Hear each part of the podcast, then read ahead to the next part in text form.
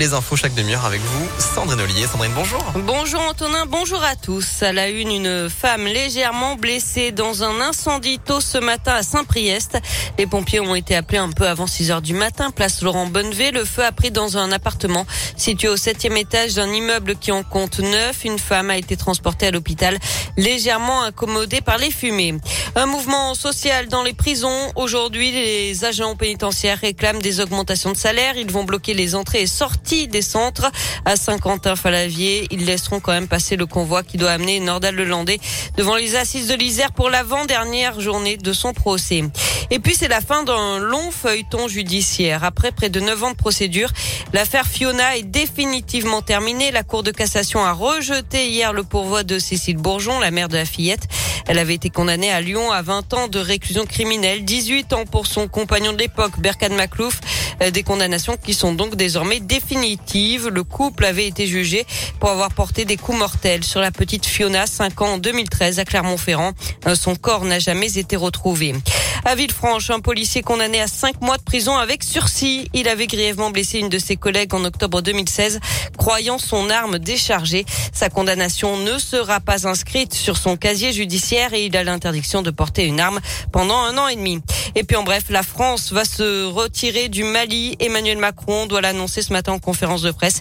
2000 militaires français sont actuellement sur place.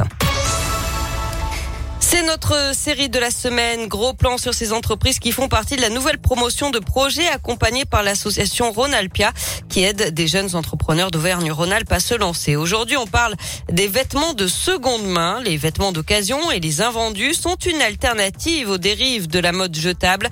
L'industrie textile représente 10% des émissions de gaz à effet de serre dans le monde. On consomme 130 milliards de vêtements par an.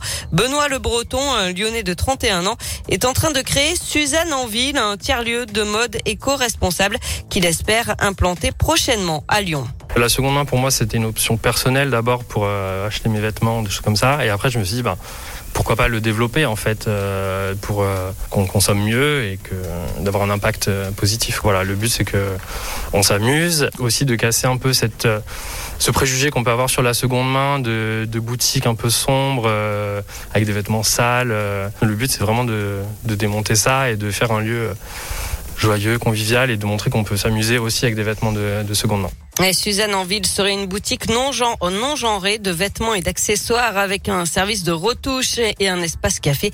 Et puis avec également des expositions, des conférences et des ateliers découvertes. On passe au sport. Il avait frôlé la mort il y a près de trois ans. Kevin Roland s'est qualifié ce matin pour la finale du halfpipe. C'est du ski freestyle aux JO d'hiver à Pékin.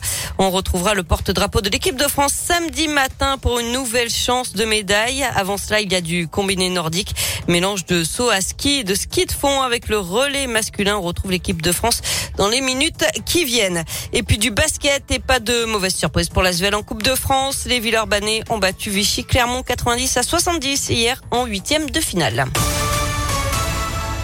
Effectivement.